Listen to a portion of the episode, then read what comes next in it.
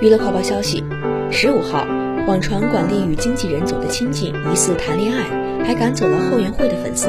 让工作室接管后援会账号。刚刚，管丽发文辟谣，称是不存在的事情，无中生有。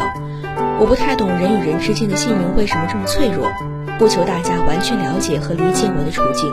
但我还是希望你们知道，我的初心与你们始终如一，从来都没有变过。最后，管理工作室也发声明澄清，表示关于管理的相关内容严重失实，同时严厉谴责并警告相关主体，即刻停止侵害管理名誉权。